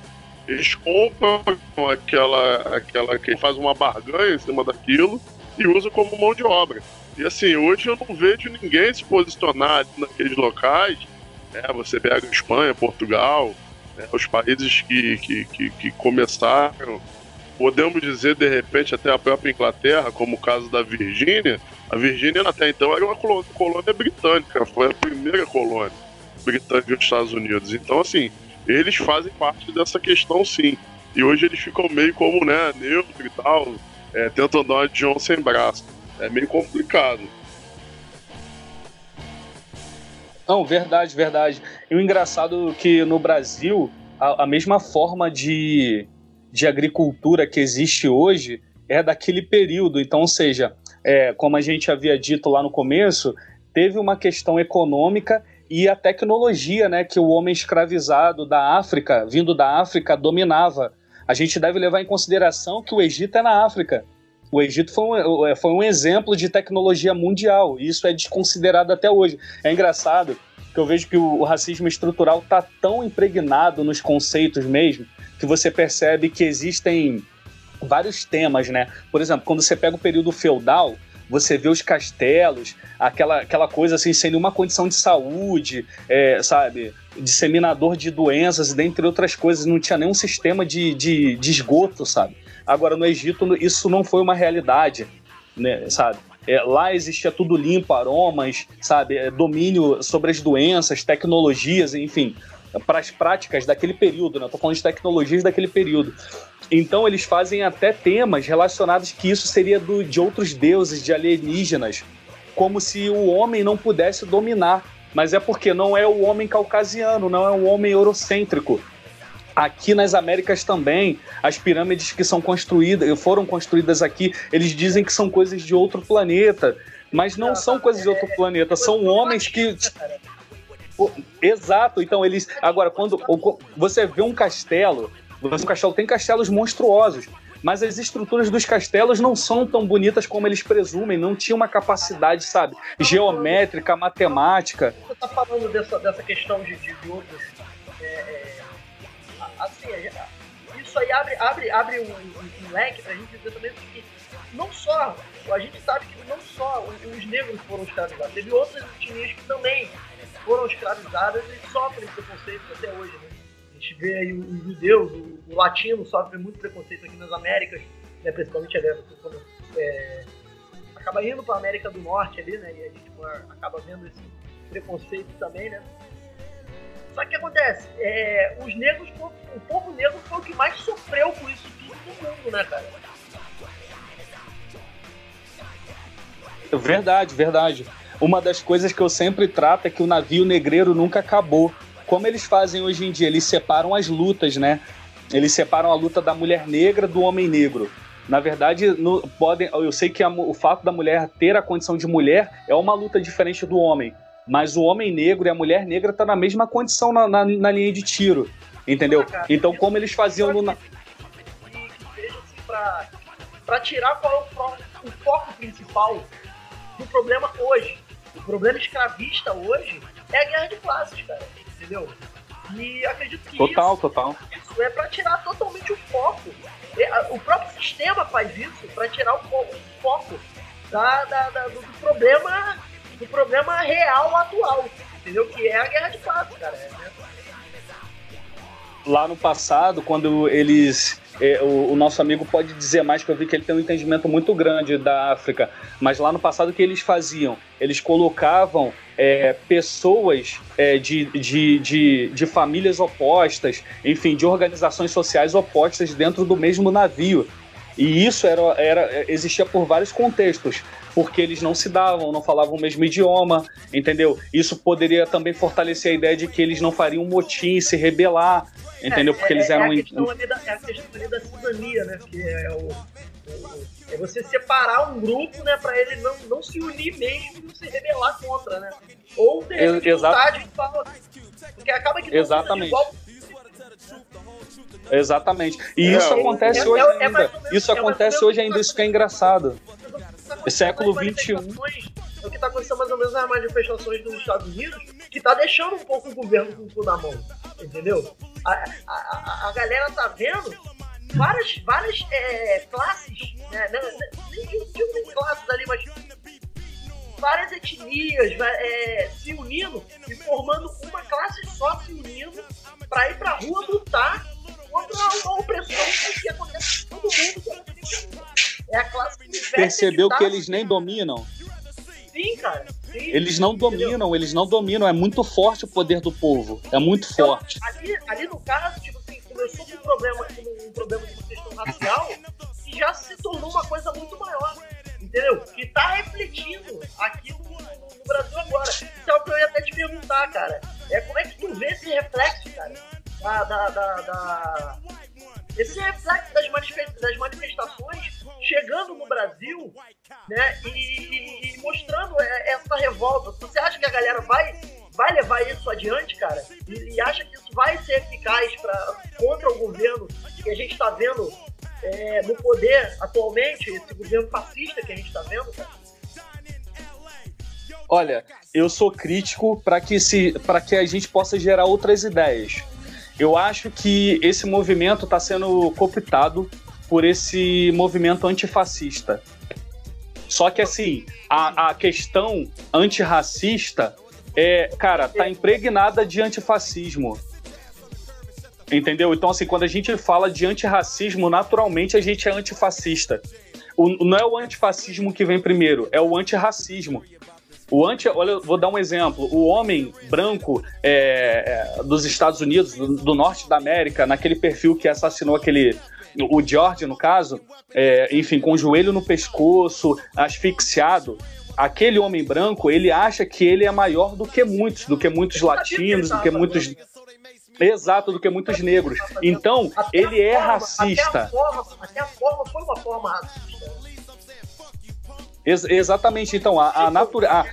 Até... É, é um símbolo racista. Pois é, a forma como ele matou, a forma como ele asfixiou aquele ser humano com a mão no joelho e ele olhando, ele sabia o que estava fazendo. Aí disseram que. Aí veio, vieram várias explicações. Vieram várias e explicações dizendo. Assim, com um semblante meio de empáfia, né? É, exato, exato. Ah, uma, uma psicóloga falou que ele entrou no modo túnel, é quando a pessoa não ouve nada, ela só pratica o que tá fazendo. Falei, poxa, modo túnel? Se fosse um, um, um homem branco morrendo daquela forma, ia ser o modo túnel também? Mó conversa fiada, né? na verdade. Então, assim, o que eu vejo dessa, dessas manifestações é que chegou no Brasil, só que isso cooptado pela mídia brasileira de uma forma, isso é, é pego também pelo, pelos partidos políticos. Então a gente deve tomar cuidado, porque isso é um movimento popular, não tem nada a ver com instituições. É um movimento popular. As pessoas que, se acreditam, que acreditam ali no que estão fazendo se organizaram e estão nas ruas. E olha, a gente está falando da maior potência do planeta. Exato. Aqui no Brasil chegou como partido. Aqui o, os partidos eles já cooptaram isso que eu acho perigoso. E o brasileiro ele vai por isso. Então por que não tem. Um grande exemplo foi o MBL em 2013, que já tá como um urubu em cima dessas manifestações, já de olho. É. é, pois é, pois é, pois é. Esses então, grandes motins. De repente, até para desviar o foco e eleger um novo candidato deles, futuramente. É. Com certeza. Ah, olha só, eu acho que o, os próximos candidatos que o Brasil deve tomar cuidado é com o Moro. Moro é um deles. Sabe? Então, é. Enfim. Cara, cara, eu tava falando, eu tava falando com os moleques aqui, com eles aqui, que a gente. Moleques não, né? Com os caras daqui. Que teve aquela, um debate na, na CNN, né? Do tava o Kim Kataguiri, um deputado lá do PCB, lá do, Espírito Santo, eu acho, a Tabata, e o aquele maluco aí, nadador aqui, sério. Globo News, né? É, o Luiz Lima, né? Ao vivo, cara. É, cara, o nível do negócio tava tão eu, eu tava. O nível do negócio. Do, o nível do, do papo tava tão estranho, cara, que o Kim tava parecendo um comunista no negócio, tá ligado? Tava parecendo um revolucionário. Assim, tipo. Luiz Limerção, irmão. Passação. Esse Luiz Lima aí, mano, passação de pano, irmão. raiva, né, mano? O Kim, e o Kim, tipo, indignado, falando que o Bolsonaro, ele era isso. Eu falei, caramba, cara, tu tá maluco, mano. Chegou fora, conversadinho com o cara esses dias. Mas, mano, é, brother, mas, mano, pra mim isso é. É o fascista essa galera. Pra caralho, Pô, mano. Tipo, é, é, é, tudo questão de ocasião, né, Brando? Como Dória, como Na verdade, eu, eu, te falar, eu não sei nem se é Eu acho que isso também. Tá ligado? Ele é oportunista, cara. Mas isso também é uma questão. Sabe, a gente não sabe o que ele é, tá ligado? Eu acho que esses são os mais perigosos. Esse é o pior, o pior tipo de gente, cara. É a galera que você não, não pode confiar mesmo. Ele é o que tá não, na e... moda. É. Isso também é muito. Isso é muito fruto daquilo. Isso que o Fernando falou por último aí também, que eu entendo como aquilo que eu falei, né, cara? Tipo, eu acho que o grande problema aqui do Brasil é aquela coisa do se, se não, me, se não me, me interfere, não existe ou não importa, tá ligado? Eu já trabalhei com muita gente, já conversei com muita gente sobre os assuntos e muita gente acha que realmente, cara, tipo, ah, não me interessa o que, que eu vou fazer, ou então que, ah, que diferença faz, não vai mudar nada. É aquela coisa da pessoa, a pessoa não entendeu o seu local e não, não entendeu o seu e não entendeu o seu poder, porque assim, cara, eu não sou negro, eu não sou negro, eu sou caucasiano. Na verdade, no Brasil, é igual essa, essa coisa do white pardo aí também. O cara acha realmente que ele é um ariano, né? Porque no Brasil não existe branco, né? Pardo. Ah. É, é o lance que eu falei. O cara é nordestino botando bandeira nazista. Tá ligado? É, mano. Nordestino, mano. E aí? O cara. Alienação. É, cara, eu nasci, eu nasci numa família miscigenada, a família do meu pai tem, tem descendência indígena, meu, meu avô, parte de mãe, era negro. Tipo, pronto, isso. Isso já é o suficiente para a pessoa, se for um pouco atenta, entender outras realidades. Porque, cara, todo mundo tem. Se, não, se tem uma família totalmente branca, tem vizinhos negros, tem parentes negros, tá ligado? Então, assim, tipo, eu acho que isso também é uma, é uma falta de sensibilidade e uma falta de. Uma, uma falta, tipo, é meio defasado de entender que a realidade dos outros também é importante, tá ligado? A gente se, a gente se encapsulou em pequenos nichos, em pequenos mundos, assim, que é só isso que importa, tá ligado? É. Se eu sou cristão, tipo, o meu governo tem que ser só para cristão. Se eu sou branco, o meu governo a minha realidade é de um, de um homem branco caucasiano, então é isso que importa, tá ligado? A gente tem, é, é aquela velha de, de, de, pensar fora da caixa, a gente tem uma dificuldade muito grande nisso, né, cara? E eu acho que isso é uma questão educacional também, né? Outra coisa que a gente... Pois é, pois é, sair desse quadradinho. Como é que é? Eu tô dizendo, pois é, sair desse quadradinho. Por exemplo, eu acho que nos países como o nosso, que é subdesenvolvido, de terceiro mundo, essas mazelas chegam com mais força ainda, né? É isso que a gente deve sempre atentar. Que um problema aqui é diferente de um problema de um país desenvolvido. Você vê, num país desenvolvido, as pessoas dão as mãos e vão para as ruas protestar porque acha aquela atitude digna. Aqui é capaz de vir alguém que é da, do mesmo rolê, é, das mesmas condições e reprimir o igual, sabe? Então isso tá muito relacionado a. A questão que eu vejo, eu acho meio, meio escrota pra caralho também, é aquele cara que pega e fala assim: ah, não, eu não sou racista. Eu tenho um amigo, tenho um amigo preto, porra, eu não sou racista, não posso ser racista. E aí tu Essa vê, é a pior situação. O cara, acaba, o cara acaba tratando o maluco da forma mais escrota possível, fazendo piada, zoando, entendeu? A Bia aqui quer falar um, alguma coisa aqui. não dá mas fala é dela. semana aconteceu uma coisa engraçada. Eu postei uma parada lá na, no Facebook. Um, um, um panfleto, né? Falando que é, você não. Você pode, você pode é, é, apoiar a causa do, do povo negro, tudo. Você não tem um só lugar de fala, né? Lógico, você é branco. Mas você pode apoiar não sendo racista. Isso quer dizer, tem a ver com raça e com humanidade, né? Viver humano a ponto de reconhecer isso. E o cara, no meu quem é, veio problematizar né, a situação, porque sempre tem que ter um pra problematizar. Aí ele foi no. Ele não satisfeito comigo, dando, não dando confiança pra ele, ele foi no meu inbox. Aí ele falou, me mostrou um print, e ele foi comentar isso numa postagem de uma, de uma pessoa, e uma menina veio falar com ele, dando vários esporros dele, porque ele foi falar sobre aquilo ali, né? Que seria o mesmo assunto. E, ele, ele ficou tão chateado com a menina que ele achou no direito de problematizar a minha postagem por conta disso. E ele ainda virou pra mim e falou assim: Mas eu não, eu não sou racista, a minha, a minha esposa é preta. Cara, quando ele falou aquilo, eu falei: Gente, esse cara não E a atitude dele é totalmente. Porra, não, ele não tem. Ô, Fala. entendeu? Fala. Filho, é, isso que a Bia falou é fundamental. Eu acho que a gente está num momento de entender o seguinte: não adianta, não está adiantando não ser racista.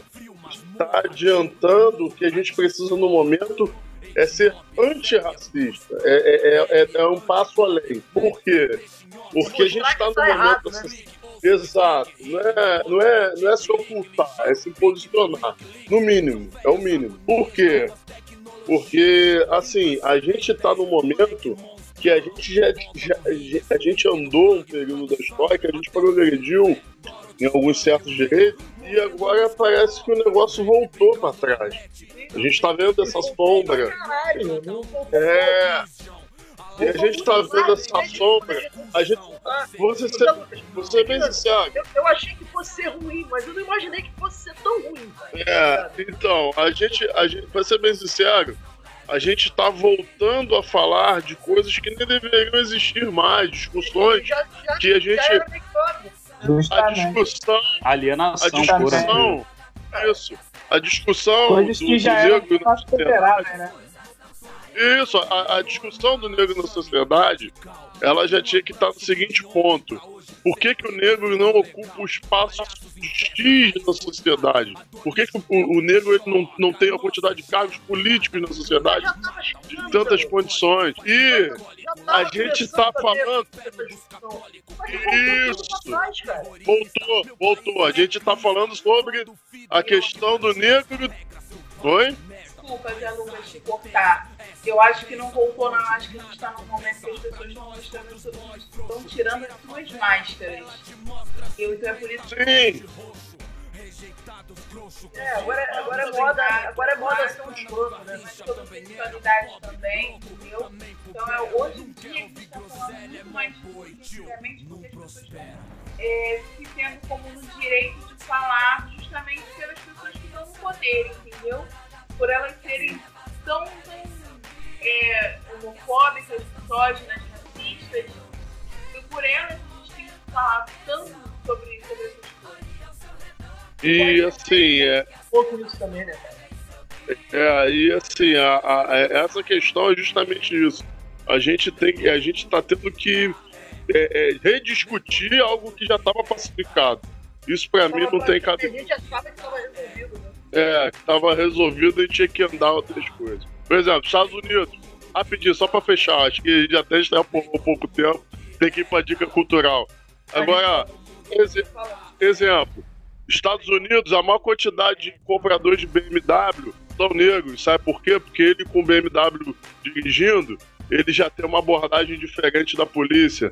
A maior quantidade de Rolex comprados nos Estados Unidos são negros, porque ele tem que mostrar que ele é bem aparentado, né?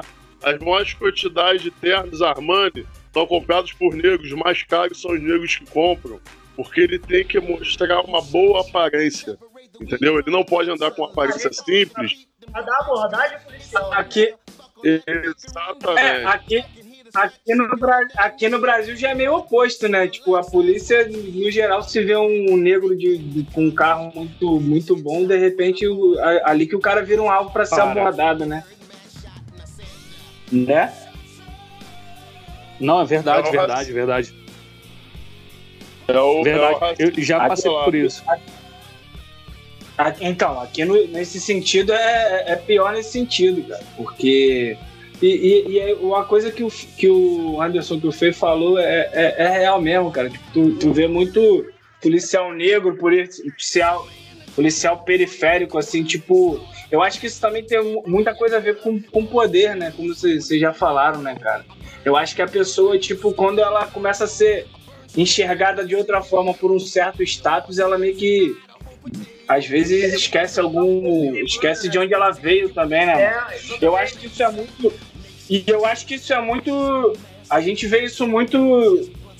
A gente vê isso muito, por exemplo, a forma que, o, que os grandes astros americanos de, de esporte, de música, os negros principalmente, se, se posicionam nessas relações, essas questões raciais e os daqui, tá ligado? O jogador de futebol, por exemplo, que o, que o Brasil é, é, é, o esporte é, que é mais, mais, mais espelho para as crianças, para todo mundo na sociedade, assim, tipo, o jogador de futebol ele é totalmente alienado no geral nesse sentido, né? Coisa que, por exemplo, a maioria dos jogadores de basquete não é, tá ligado? O cara tem uma visão, a gente já conversou isso, isso aqui também, tá ligado? Eu acho que isso tem muito a ver.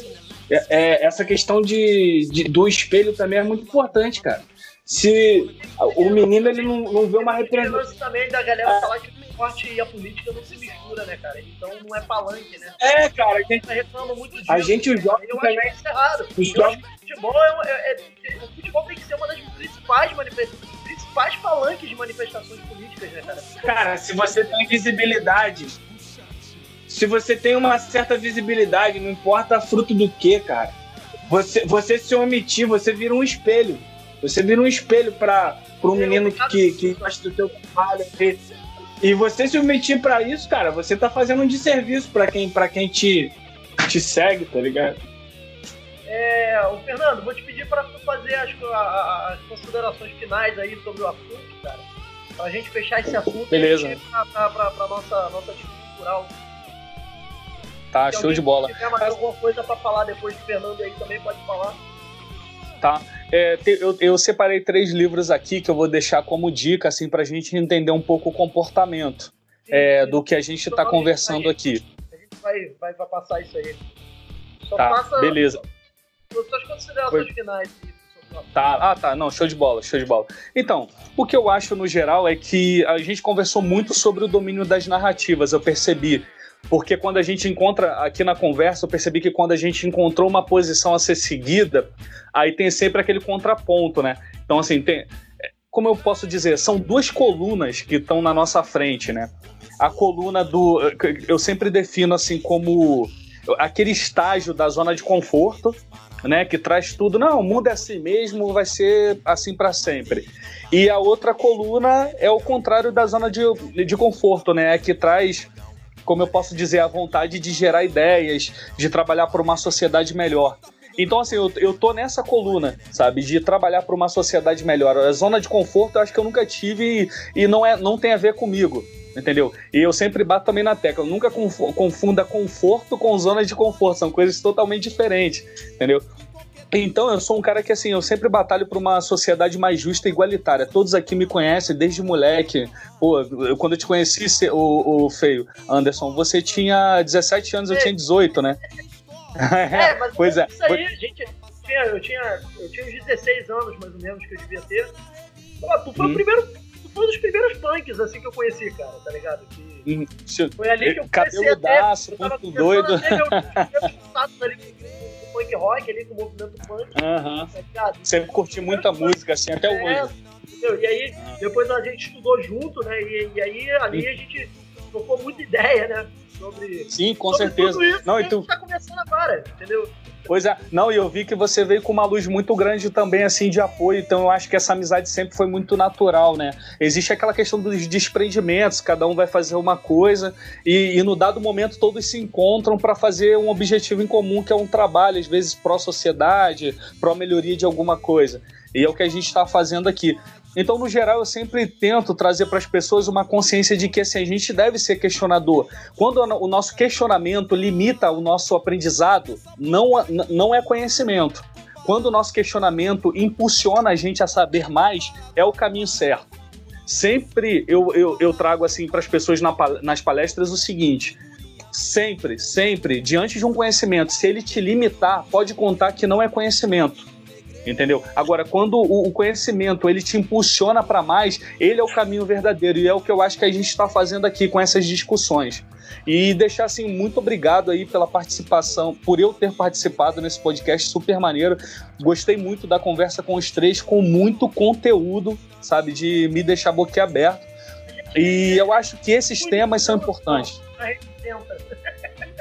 Não, que nada, assim, vocês estão muito bem, de verdade, de verdade. É, eu já tinha visto de outros podcasts, né? Mas eu acho que hoje o assunto deu uma densificada também até o momento. Acho que o Brasil todo está é, denso, é, né? A gente até brincou um pouco, né? A gente não, não, não, é. não deu muita fada. Normalmente a gente zoa mais no, durante o assunto, né? Só que eu acho que esse é um assunto que não, dá pra não dá. Eu acho que a gente tem que levar muito a sério. É, cara. Até porque e... um papo muito... a gente tá vendo aí tá acontecendo, entendeu? É... E a gente tá de um lado, cara, tá ligado? Eu, eu acredito muito que a gente tá do lado certo, entendeu? Porque existe Sim, um lado progresso. Certo, existe, lado, progresso. E existe o um lado errado, entendeu? Existe o um lado errado. Não, não adianta o cara falar que não tem um lado errado, tem um lado errado. Não tem como não ter. Entendeu? Rapaziada, vamos, alguém quer mais falar mais alguma coisa aí? Vamos pra nossa dica cultural? Não, cara, eu só, eu só queria deixar o eu só queria dar o adendo aí que, antes da. Agradecer o Fernando aí, Brad, e, e falar uma parada sobre essa conversa que, antes da gente começar a conversar, eu falei que eu, que eu tinha andado entediado, só que eu acho que é assim, cara. A gente tem que aproveitar esse tempo que a gente tá, tem tido livre, assim, para como exemplo dessa nossa conversa, fazer coisas que ajudem a gente a engrandecer a nossa vida de alguma forma, tá ligado? E um papo como esse, repleto de informação e de visões que, que ajudam a gente, ajudem a gente a, a crescer de alguma forma e acrescente alguma coisa nesse pequeno momento de uma hora e um pouquinho assim, eu acho que é importante, tá ligado? Até, e agradecer ao Fernando. A gente até subiu um pouco mais ali, né? Do que o normal. Obrigado, hein? Mas, mas, vamos lá. Zé Lucas, tem mais alguma coisa? Ideia... Obrigado aí. Não, cara foi, foi sensacional. É, realmente o momento não é pra brincar. Vamos, vamos. Não, vamos começar pelo Fernando. Já tá aí, já mesmo. Cara, começa aí, cara. Que, que, o que, que você tem. O que, que você tem consumido aí, cara? De... Aí você escolhe, ou música, filme, cinema, é, livro. Vê aí o que, que você tem consumido, o que, que você pode indicar aí pra galera, pro nossos ouvintes aí, cara.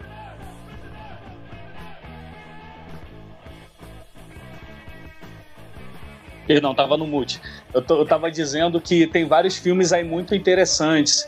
É, eu recentemente assisti um filme chamado Infiltrado na Clã, é um filme que não é de hoje, mas muito, muito bom. Ex exatamente, exatamente. É, é, sensacional, mano.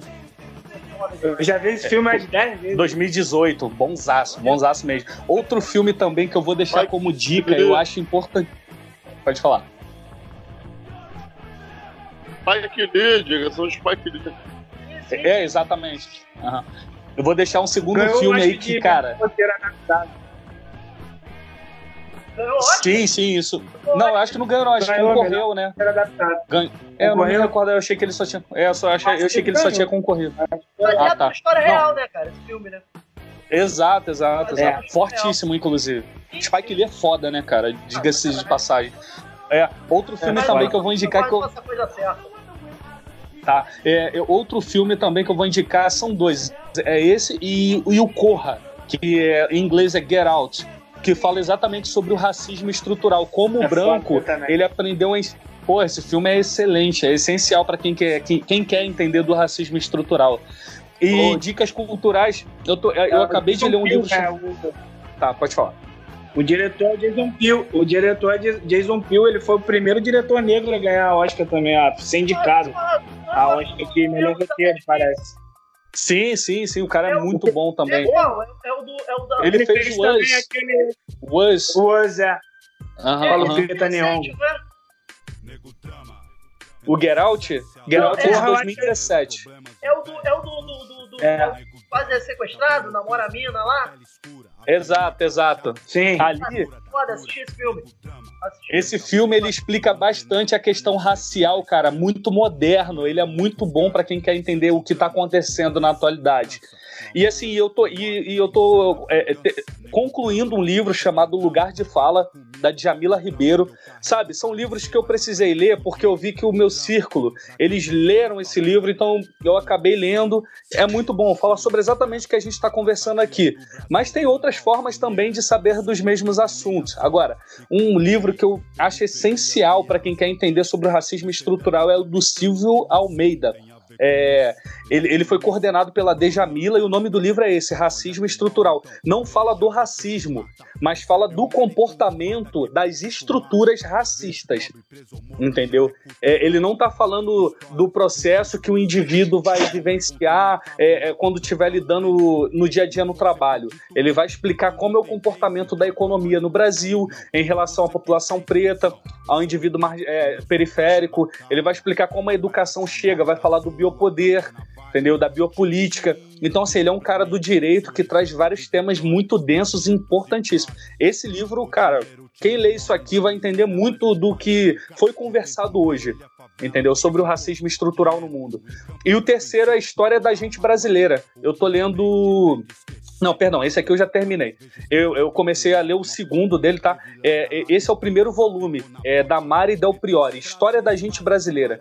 Essencial também pra gente entender como é que era o movimento do Brasil naquele período ali colonial, só que das pessoas comuns, do dia a dia do trabalho, a relação de pessoas. Então dá pra gente ter uma ideia de como o Brasil tinha um comportamento já durante aquele período do que seria depois o Brasil, o jeitinho brasileiro, né? É isso. Cara, eu vou chamar aqui a, a, a Bia, né? Bia Coutinho, que é minha esposa. E ela tá com uma dica cultural que tem, tem a ver, né, com o assunto que foi, foi conversado hoje aqui, né? E ela pediu pra dar essa dica cultural também. Pode falar. Não espera, veja o ponteiro. Essa estrada é venenosa e cheia de morteiro.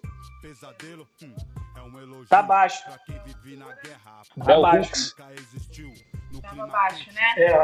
é. Eu vou indicar uma autora negra chamada Bell Hooks, que ela é dos Estados Unidos, ela é americana, ela é autora, professora, teórica feminista, artista e ativista social. É, um livro que se chama O Feminismo é para Todos, Políticas Arrebatadoras. Esse livro, cara, serve para você entender bem que o feminismo ele não serve só para mulher, ele serve para o homem também. Desde que o homem desconstrua a posição dele como sexista e explore essa, essa parte da mulher. É o que a gente mais vê em todas as mídias na vida, tudo. A gente só vê isso, é a mulher pelada e acabou, é isso que importa. Tchau, já. É cultural não, não só com homens, com a sociedade inteira, né? Porque até a mulher é machista. Né? Só que muitas coisas são culturais, principalmente a questão que vocês estavam conversando, que é o racismo. Sim. A Dizer gente... que é cultural tá falando tá certo, tá, tá errado. Né? Exatamente. Tá a errado. gente aprende desde criança a fazer piadas que no futuro a gente pode. é, Hoje em dia a gente está vendo. São, são piadas que são, além de serem racistas, são misóginas, são machistas, são homofóbicas, e a gente vai tentando consertar isso na gente, né? Isso não quer dizer que a gente esteja sendo chato, não. Isso quer dizer que a gente esteja é, tentando ser uma pessoa melhor, um ser humano melhor, com, com pensamentos que, e atitudes que vão respeitar o nosso próximo. E esse livro fala muito disso. E eu, minha, minha dica, então, que eu achei que tem a ver, até porque é uma autora negra, né? Maneiro. Maneiro, maneiro. Otton, sua dica cultural aí, Boaça, ó. boaça. Cara, eu não tenho visto nem lido nada, mas eu vou. Como, como é esse tema dessa questão racial, eu vou, eu vou falar do, do- dos primeiros filmes que eu vi com essa temática e ainda novo me impactei, que é a outra história americana, que é um filme legal pra, pra, com o Edward Norton e tal, sobre, sobre o racismo e grupos neofa- neo- neonazistas e fascistas nos Estados Unidos. Esse filme é muito foda, cara. Esse filme é muito foda. Pra você entender como que é e, e como se muda a mentalidade de alguém É dessa praticamente forma. né? Esse filme é uma aula de- desse sentido. Eu, eu não sei direito o diretor, não sei se é do David Fincher, mas esse filme é foda demais. O, o outro, pô, Tarantino é foda nesse sentido, né? De, de, de tocar na ferida. É, o, o Django Livre é, é também é maneiro para você se ligar também como que foi como que foi a escravidão nos Estados Unidos e todo esse processo esse processo e até outro filme do Tarantino também para a gente aprender que com essa galera poucas ideias é o Bastardos Inglórios, né? Galera é... é... Diálogo, eles não querem diálogo. É, mano. É isso aí. É, Lucas, sua dica cultural, Zé.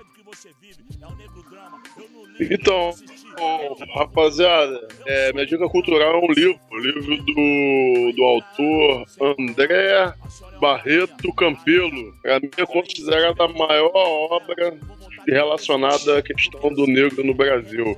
O nome do livro chama-se Manual Jurídico da Escravidão. Ele faz todo um apanhado de tudo que aconteceu como eram as relações jurídicas com os escravos no Brasil. Então, como é que eram feitos contratos, como é que era feito contrato de escravo, como é que a Constituição amparava essa questão.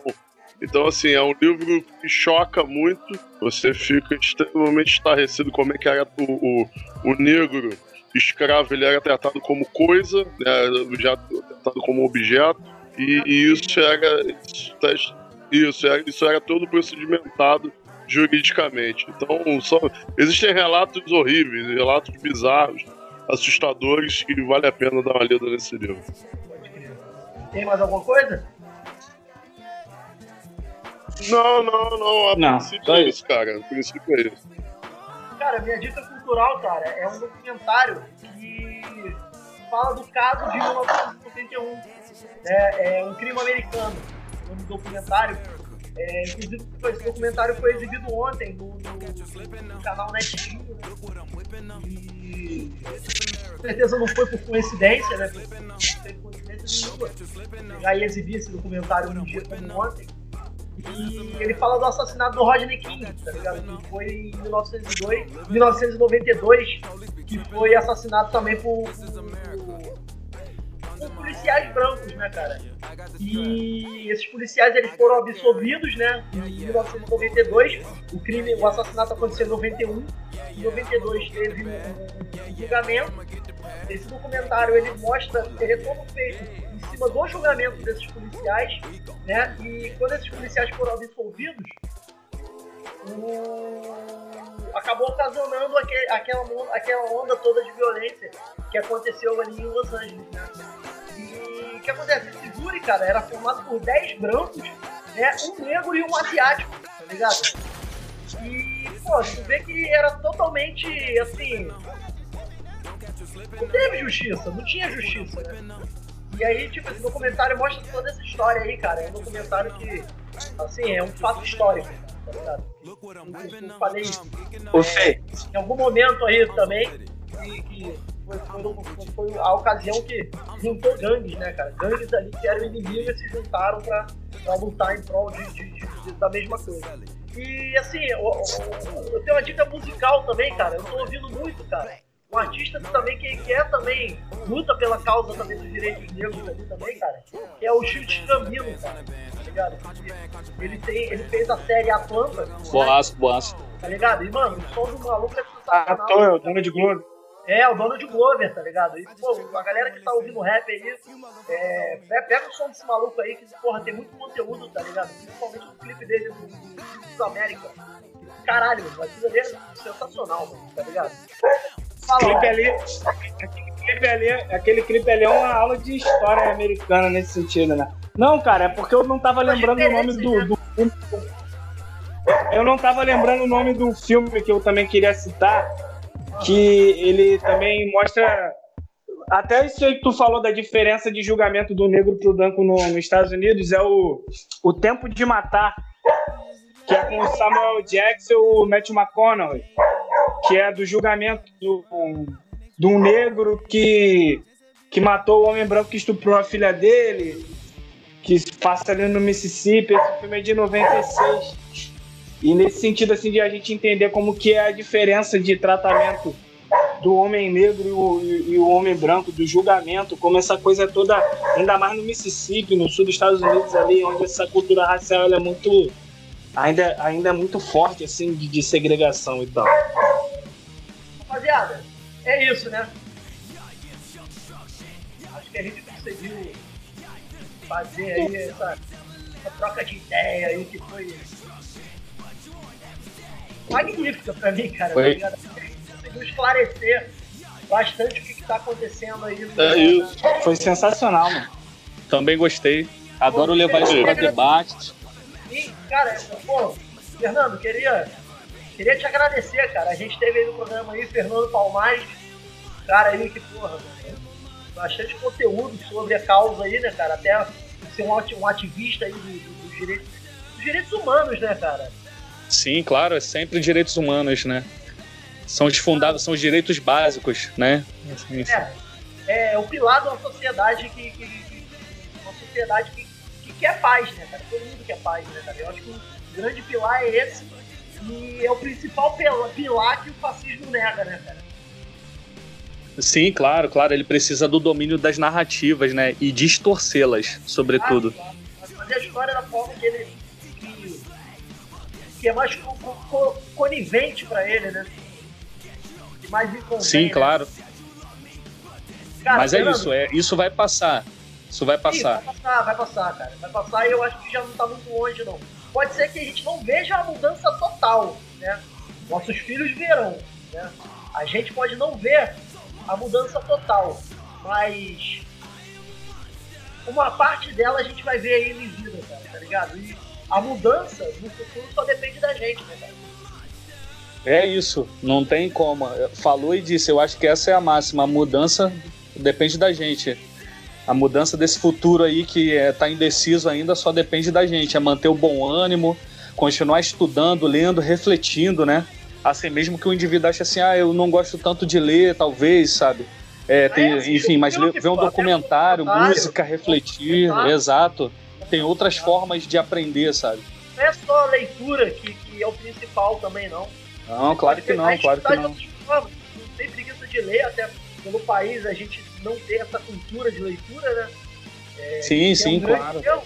Mano, a galera tá aí vendo documentário, existem séries, né? Que, que- que fazem isso. A Atlanta é uma, das séries que, que- que mostra um pouco isso, né? Também. E, mano, é isso, cara, entendeu? Tem outras formas de você buscar esse conhecimento. Né? Beleza. Então é Cara, isso, cara. Eu me obrigado, sinto muito Fábio. grato pelo convite. Obrigado.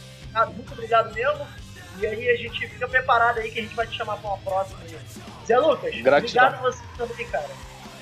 Obrigado aí. Valeu, feio. Tamo juntão. Tamo junto. Caiu. O outro caiu e vamos, vamos acabar encerrando sem ele aí. Rapaziada, Então, foi até mais. Órfãos. Rapaziada, isso daí foi mais um Órfãos da SBN. Vou pedir a, a você que tá ouvindo a gente aí é, pegar e seguir a gente nas nossas redes sociais. Além da gente estar aqui no, no- no Spotify pra você.